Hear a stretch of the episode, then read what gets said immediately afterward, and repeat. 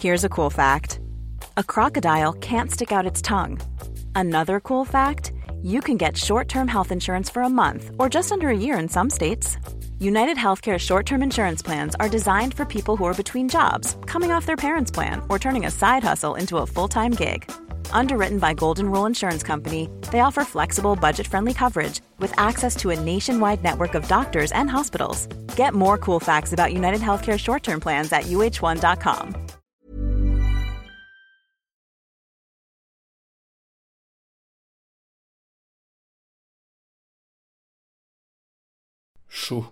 Il fait si chaud ici.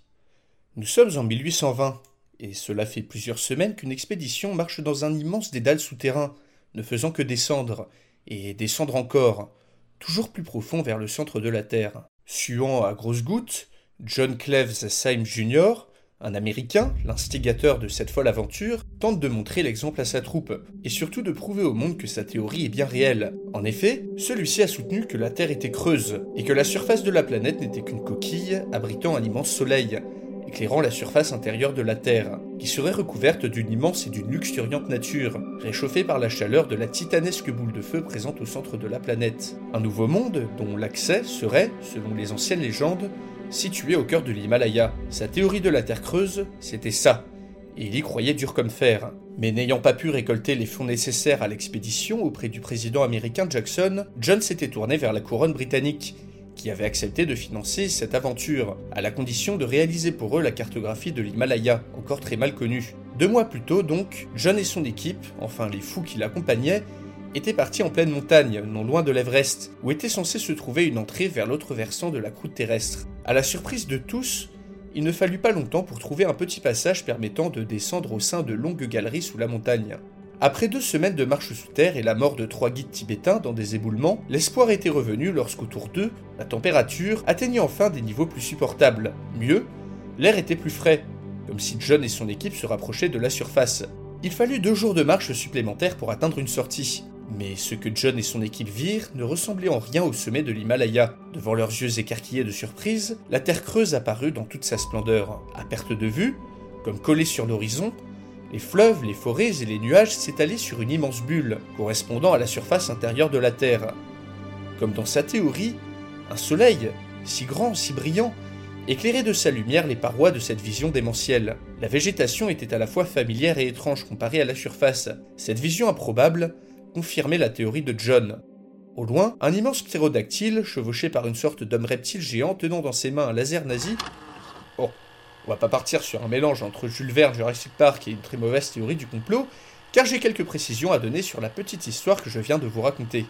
Tout d'abord, sans vouloir insulter votre grande intelligence, il est évident que cette expédition n'a jamais eu lieu, et il est aussi évident que la Terre n'est pas creuse. On sait aujourd'hui, grâce à la sismologie et l'étude du magnétisme terrestre, que si vous venez à l'idée de creuser un trou vers le centre de notre planète, vous n'y trouverez pas un monde fantastique et merveilleux rempli de gentils dinosaures, ni une société de nazis reptiliens, mais plutôt des cailloux et de la roche très chaude. D'ailleurs, scientifiquement, il serait impossible à un monde intérieur d'être soumis à la gravité telle que nous la connaissons, car les lois de la physique admises par tous rendent cela impossible. Mais on est aussi ici pour rêver un peu.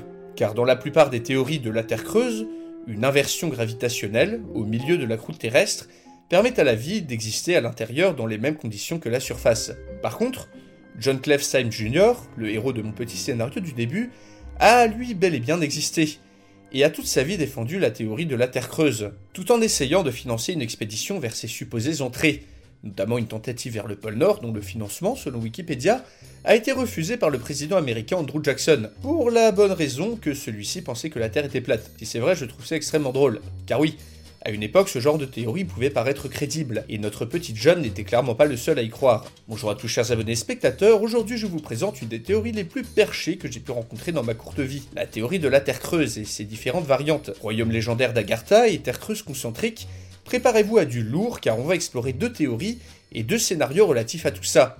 Une uchronie et un scénario de SF, avec avant un petit contexte pour que vous ne soyez pas trop paumé parmi toutes les dingueries que je vais sortir. D'ailleurs, n'hésitez pas à me dire dans les commentaires celui que vous avez préféré, et à partager la vidéo si celle-ci vous a plu. Rappelez-vous enfin qu'aucun de mes scénarios n'a de valeur ni de fondement scientifique, on est ici pour s'amuser et se raconter des histoires, c'est tout. Et sur ce, on commence avec le royaume d'Agartha. Alors attention, on commence avec du lourd. Agartha, c'est tout simplement un royaume mythique se trouvant à l'intérieur de la Terre creuse, sur l'autre versant de la coquille.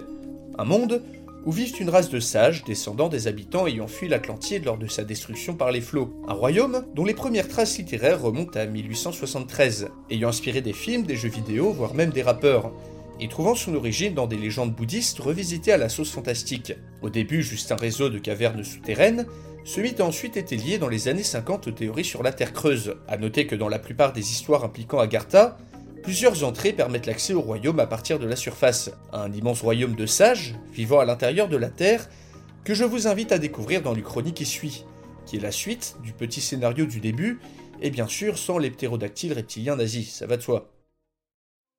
Une chose était sûre, John Cleve Syme Jr. ne s'attendait pas vraiment à rencontrer un être humain dans cette terre creuse qu'il venait de découvrir. Mais cela ne tarda pas. Après être sorti de ces interminables galeries, lui et son équipe s'étaient aventurés dans cette étrange contrée et s'étaient dirigés vers des lueurs aperçues dans le lointain. Lueurs qui, après quelques kilomètres de marche, se sont révélées être l'éclairage d'immenses et majestueux bâtiments. Ainsi, dans ce monde fantastique vivaient des êtres humains. Une civilisation brillante de toute évidence fut la taille et le raffinement de ces structures.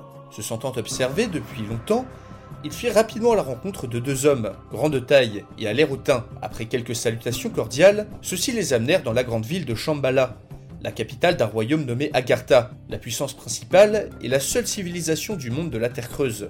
Un premier contact fut ainsi établi entre le monde de la surface et les habitants intraterrestres. Cette société était étonnante pour les standards du 19e siècle. Le royaume d'Agartha compte 20 millions d'habitants, descendants supposés des habitants de l'Atlantide réfugiés sous terre, il y a des dizaines de milliers d'années. Disposant autrefois de technologies très avancées, comme en témoigne le gigantisme de leurs bâtiments, les Agarthiens, coupés de la surface, avait petit à petit stagné, puis régressé technologiquement, et n'était plus en mesure aujourd'hui de faire fonctionner les nombreuses armes et machines qui rouillaient de ci de là. Il ne semblait pas connaître, ou avait oublié l'usage de la poudre, et les rares soldats que comptait le royaume ressemblaient à des hoplites grecs, armés de lances et de boucliers. Le grec d'ailleurs était présent partout, étant le langage original des Atlantes. Leur système politique, ayant autrefois inspiré le modèle de démocratie athénienne, avait également régressé, et celui-ci était devenu une oligarchie dirigée d'une main de fer par un conseil de 5000 sages, prenant toutes les décisions importantes et gardant jalousement la grande bibliothèque de Paracéda. S'étalant sur une centaine de kilomètres, ce bâtiment contenait 50 000 ans d'arts et de connaissances, depuis longtemps oubliés par les habitants de la surface. Au niveau religieux, un panthéon, plus ou moins grand d'anciens dieux, était vénéré dans de grands temples. Enfin, physiquement, la présence d'un soleil perpétuel, l'absence de nuit et une gravité un peu plus faible qu'à la surface avaient petit à petit changé l'apparence des Agarthiens. Ceux-ci étaient grands, à la potanée et aux pupilles minuscules du fait de la lumière presque aveuglante présente en tout temps. Mais malgré leur régression sociétale, les Agarthiens gardaient une stature et une certaine élégance dans leur manière d'agir, de parler, ou de s'habiller, témoignage éclatant de l'ancienneté et du raffinement de leur civilisation. John et son équipe furent réceptionnés avec faste par le Conseil des Sages, et purent communiquer grâce aux quelques notions de grec d'un des membres de l'équipe. Se considérant toujours comme une grande civilisation, les Agarthiens avaient conservé un sentiment de supériorité latent qui mit tous les membres de l'expédition mal à l'aise. Ainsi, la communication fut fastidieuse, du fait de l'évolution qu'avait subi le langage d'Agartha depuis leur fuite de l'Atlantide. Les sages furent étonnés d'apprendre qu'un monde existait toujours à la surface, pensant que toute la Terre avait été engloutie par le déluge qui avait frappé l'Atlantide. Cet événement, qui pour eux était plus une légende qu'on racontait aux enfants, plutôt que la véritable histoire de leurs origines. En effet, à cause de la stagnation, des connaissances et de la technologie, l'origine atlante du peuple d'Agartha était progressivement devenue une histoire peu prise au sérieux parmi les habitants du royaume. Au moment de revenir à la surface, John promit, au nom de la couronne britannique, de revenir au plus vite, et de tout faire pour établir des relations durables d'amitié entre les Agarthiens et les habitants de la surface. Dans ce scénario, en 1820, la découverte de la Terre creuse marque ainsi un immense tournant pour l'humanité. L'année suivante, John revient sur place, cette fois-ci accompagné d'une représentation diplomatique britannique, voulant voir de leurs propres yeux cette incroyable découverte. Rapidement, des relations sont établies, alors que des cadeaux sont échangés. D'un côté, on offre des fusils, du tabac et du café, tandis que de l'autre, on offre de superbes bijoux faits de pierres étranges et inconnues, mais surtout un manuscrit tiré de la grande bibliothèque, retraçant en grec ancien l'histoire du royaume sous forme d'un récit mythique. L'étude de celui-ci révèle aux Britanniques que, selon la légende, des entrées à la Terre creuse se trouveraient un peu partout sur la planète. En Égypte, sous le Sphinx, en Amérique du Sud, dans les Andes, mais aussi en France, sous le site de Karnak. Une nouvelle incroyable qui ne tarde pas à s'ébruiter.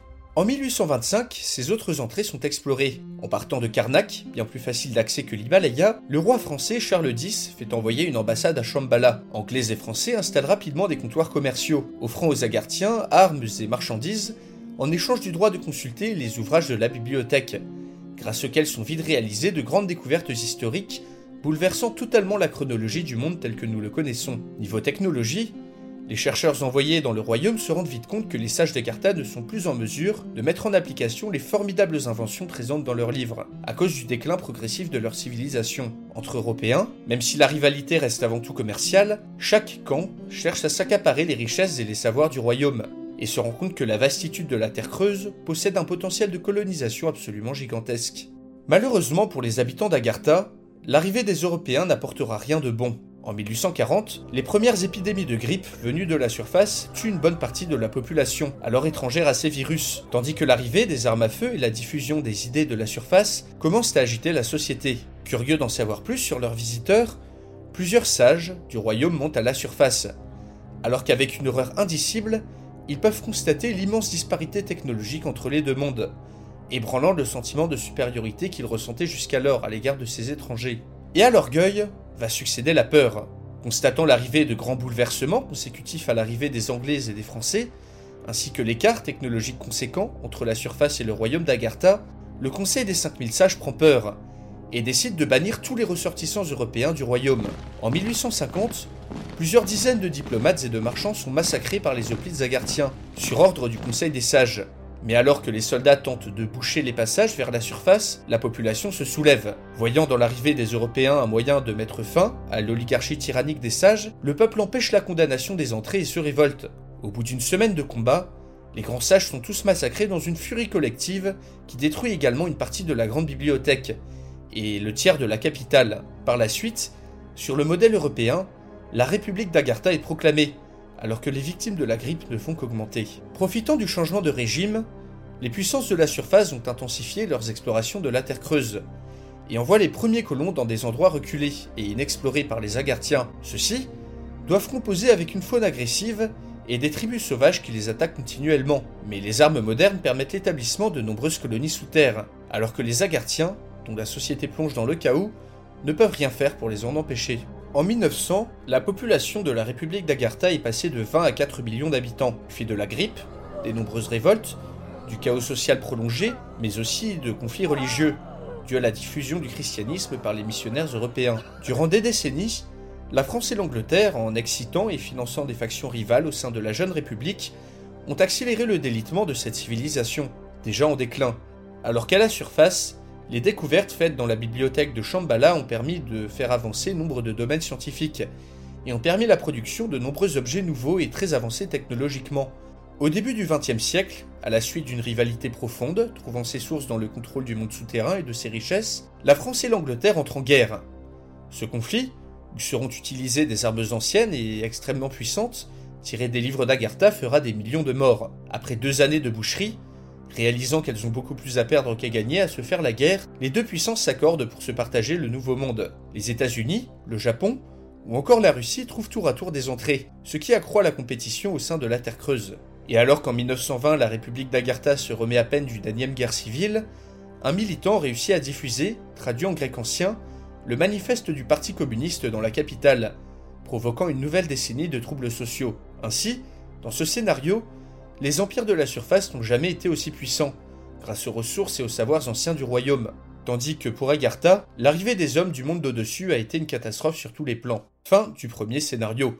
Tiens, si jusqu'à maintenant la vidéo vous plaît, n'oubliez pas de vous abonner pour ne rien rater de mes prochains scénarios. Mais ce n'est pas fini, car après l'Uchronie, on va partir sur de l'ASF fantastique. Le point de départ étant une autre théorie de la Terre creuse que je vais vous présenter.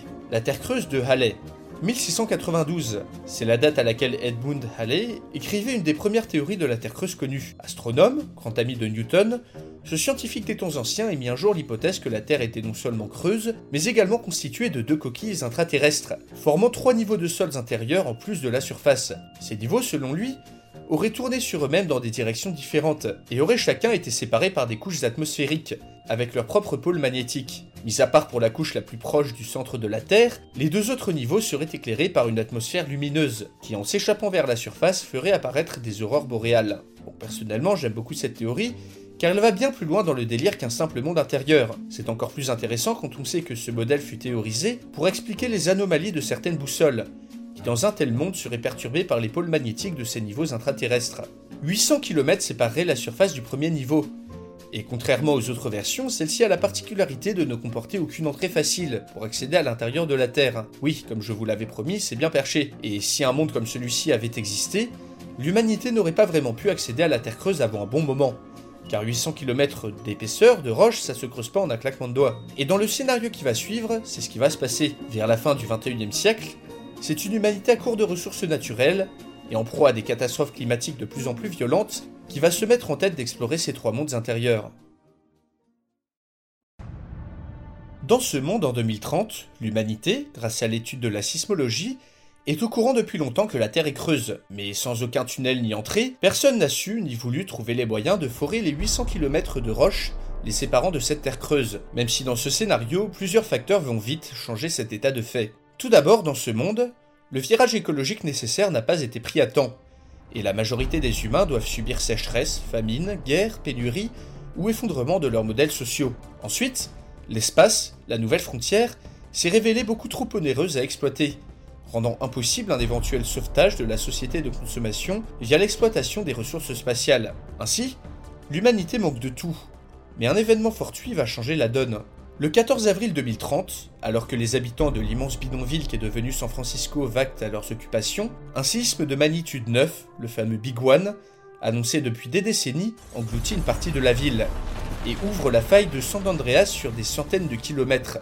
Les dévastations terribles ne sont dépassés dans l'horreur que par le compte des victimes, qui s'élève à plus de 100 000 personnes. Mais ce sacrifice va permettre à l'humanité de tenir un peu plus longtemps, pour la simple et bonne raison que la faille qui vient de s'ouvrir est d'une profondeur insondable, ce que les premières mesures confirment. Au milieu du désert de l'Arizona, la Terre s'est ouverte sur plus de 600 km de profondeur, une distance difficilement concevable, mais représentant une opportunité extraordinaire d'accéder aux potentielles richesses des profondeurs de la Terre. Le magma des premières dizaines de kilomètres en se solidifiant, a permis aux parois de ne pas s'écrouler sur elles-mêmes, tandis qu'au fond de la faille, les drones d'exploration envoyés sur place relèvent des températures tout à fait supportables pour l'être humain. Plus étonnant encore, il semblerait que les drones d'exploration subissent une inversion gravitationnelle vers les 400 km de profondeur, le bas et le haut s'inversant, confirmant la théorie controversée d'une Terre creuse possédant plusieurs pôles magnétiques. Comprenant que le salut de l'humanité se trouve peut-être dans cette faille, le gouvernement américain va engloutir toutes ses ressources dans la construction d'un site titanesque de forage, destiné à exploiter économiquement le sous-sol. De gigantesques engins et des milliers d'ouvriers creusent jour et nuit dans des conditions très difficiles. Devant, à partir de 400 km de profondeur, s'arrimer au plafond ou construire des plateformes à cause de l'inversion gravitationnelle. Mais le résultat est là, car le 6 août 2060, alors que la surface intérieure de la croûte terrestre est enfin percée, un drone d'exploration révèle en direct au monde à quoi ressemble l'intérieur de la planète. L'engin volant révèle une immense nature sauvage, s'étendant le long d'un horizon courbé vers le haut, laissant entrevoir la vastitude de ces nouvelles étendues. L'atmosphère, chargée d'étranges particules lumineuses, permet de voir clairement à n'importe quelle distance. Mais là où le monde ressent un choc, c'est en voyant les images du ciel rapportées en direct par le drone. En effet, au lieu d'y trouver un soleil intérieur, c'est une autre couche de terre, tournant lentement sur elle-même dans l'autre sens, qui remplit la totalité du ciel. De surfaces terrestres, pleines de forêts, de fleuves, voire carrément de mers se font face. Alors que ces deux niveaux tournent lentement à l'opposé l'un de l'autre, de grands sommets se croisent, se touchent presque, offrant un spectacle étrange et fascinant aux caméras du drone. Il n'y avait pas qu'une seule couche dans cette terre creuse. À la surprise générale, ce sont plusieurs mondes qui s'offrent à la découverte. Un potentiel immense, une nature inviolée pleine de richesses que le gouvernement américain ne tarde pas à exploiter. Deux ans après la découverte, un immense ascenseur est construit le long de la faille, qui permet d'acheminer du matériel de minage et de prospection, destiné à rentabiliser à tout prix cette coûteuse entreprise. Inviolés, les forêts, les lacs et les montagnes de la Terre creuse regorgent de ressources. Le charbon et le pétrole affleurent en surface, tandis que des gisements de métaux rares sont vite trouvés, puis exploités par des multinationales du monde entier. Ce nouvel environnement, vite marqué par la main de l'homme, permet grâce à l'extraction de ces ressources d'empêcher l'effondrement de nombreux pays, et se révèle être une manne providentielle pour une humanité à bout de souffle, soumise aux effets combinés du réchauffement climatique et de l'épuisement des ressources. C'est ainsi qu'en 2080, grâce aux nouvelles technologies de forage, plusieurs accès à la Terre creuse sont mis en place autour du monde, provoquant un afflux massif d'habitants de la surface vers ce nouveau monde, qui recèle de nombreuses curiosités. La faune intraterrestre, par exemple, bien plus grande et diversifiée que celle décimée de la surface, permet l'exploitation de nombreuses découvertes biologiques et scientifiques. Au fil des décennies, des villes se construisent à l'intérieur de la Terre, afin d'héberger des contingents de mineurs et d'ouvriers toujours plus nombreux qui, dans une atmosphère étrange, chargée de particules lumineuses, peuvent admirer un ciel fait d'une autre couche intraterrestre. Celle-ci, d'ailleurs, attire tous les regards, et rapidement, grâce à un système d'ascenseurs intraterrestres, compensant les rotations inversées des deux couches, l'humanité s'y installe, et les premières colonies y apparaissent. Un nouveau projet de forage est rapidement lancé pour accéder à l'intérieur de la couche suivante. 20 ans, et 800 km plus tard, un trou est enfin percé. La découverte est suivie en direct par des milliards de spectateurs du monde entier. Mais contrairement à la première fois, le drone d'exploration ne renvoie pas l'image d'un monde luxuriant, car ce qui apparaît sur l'écran des scientifiques ressemble plutôt à un paysage désolé, aride, dur, rempli de soufre, de vapeurs toxiques, et manifestement dépourvu d'une vie abondante et riche, même si on peut y respirer. Si le décor ne fait franchement pas envie, les premières expéditions humaines vont pouvoir constater que cette nouvelle couche recèle des ressources gigantesques en métaux. Y sont présentes des quantités de matières premières titanesques, plus qu'humainement concevables. Bien sûr, cette seconde couche ne tarde pas à subir une véritable ruée vers l'or, et ces ressources sont exploitées coûte que coûte par des milliers de volontaires à vide d'argent facile. Néanmoins, les premiers mineurs descendus dans cette couche-là ont rapidement affaire à d'étranges phénomènes, de lointains hurlements sortis de nulle part, des disparitions inexpliquées, de monstrueuses silhouettes rôdant dans la nuit, mais surtout la désagréable sensation d'être observé en permanence, même au milieu de nulle part. Plus étrange encore, des cas de folie spontanée, vite appelée folie des profondeurs, se multiplient, poussant des hommes aguerris à vouloir remonter à la surface, à se murer dans le silence, ou mettre fin à leur vie le plus vite possible, des conditions qui poussent beaucoup de ces travailleurs à démissionner, voire carrément déserter. Mais les primes proposées pour travailler au second niveau sont alléchantes, et ces considérations n'effraient pas l'armée de nouveaux riches ayant fait fortune en exploitant les ressources intraterrestres. D'ailleurs, tout comme au premier niveau, la seconde couche de la Terre creuse fait face à une autre couche terrestre, tout aussi désolée, qui excite la convoitise des investisseurs. Ceux-ci veulent absolument savoir si le niveau du dessus, le dernier avant le centre de la Terre, est aussi prometteur que le précédent en termes de ressources. Et après avoir pu accéder à la surface de la troisième coquille, en construisant un ascenseur intraterrestre, l'humanité lance le forage du dernier niveau. Nous sommes en 2140. Les conditions climatiques et économiques désastreuses de la surface ont poussé des centaines de millions de personnes à immigrer à l'intérieur de la Terre, en quête d'une meilleure vie. Dans la première couche, des villes au nom aussi peu imaginatifs que Nouveau Paris, Shanghai 2 ou Néo-Dakar sortent de Terre.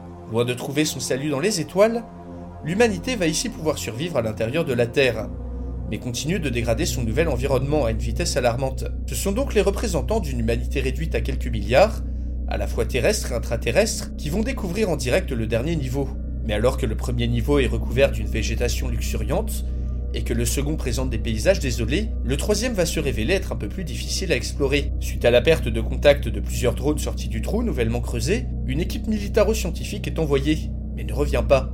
Comment? Pourquoi? Nul ne sait vraiment, car la radio, le GPS intraterrestre et toutes les nouvelles technologies de pointe existantes en l'année 2140 sont instantanément coupées lorsque l'équipe accède à la surface du dernier niveau. Et mystérieusement, les drones envoyés chercher l'équipe cessent tous de fonctionner une fois arrivés à la surface du troisième niveau. Néanmoins, les tentatives d'exploration continuent, malgré le malaise grandissant des milliers d'hommes et de fans travaillant sur les monstrueuses machines de forage. Le mois suivant, un drone finit par capter quelques secondes d'un son à la surface de la troisième couche, avant de s'éteindre comme les autres. Ce son, qui n'évoque rien de particulier, est accueilli avec circonspection. Pourtant, Lorsqu'un ingénieur chinois a l'idée de le passer en accéléré, le résultat est affreux.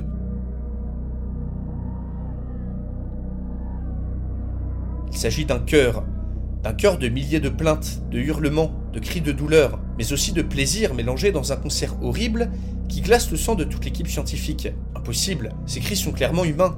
Mais personne n'avait à leur connaissance encore exploré le troisième niveau. Et pourquoi criaient-ils de cette manière? Qui étaient ces gens? Clairement quelque chose ne tournait pas rond. L'alarme de la base avancée se met à sonner. Dehors, des cris de terreur, de profonde terreur retentissent. Sortant précipitamment de son laboratoire, l'ingénieur chinois aperçoit, depuis l'ouverture forée dans le troisième niveau, se déverser toutes sortes d'indescriptibles horreurs, aux formes impossibles. Un par un, ses collègues, militaires comme civils, sont tués, voire torturés de manière abominablement sadique par les choses qui leur arrivent dessus depuis le trou. Juste avant de s'évanouir devant cette violence inconcevable pour un être humain, l'ingénieur chinois eut le temps de se dire une dernière chose. L'enfer existe, et nous en avons ouvert les portes. When you make decisions for your company, you look for the no-brainers. And if you have a lot of mailing to do, stamps.com is the ultimate no-brainer. It streamlines your processes to make your business more efficient, which makes you less busy. Mail checks, invoices, legal documents, and everything you need to keep your business running with stamps.com. Seamlessly connect with every major marketplace and shopping cart. Schedule package pickups and see your cheapest and fastest shipping options from different carriers with rates up to 89% off USPS and UPS rates. And with the stamps.com mobile app, you can take care of mailing and shipping wherever you are. Make the same no-brainer decision as over 1 million other businesses with stamps.com. Sign up with code program for a 4-week trial plus free postage and a free digital scale. No long-term commitments or contracts. That's stamps.com. Code program.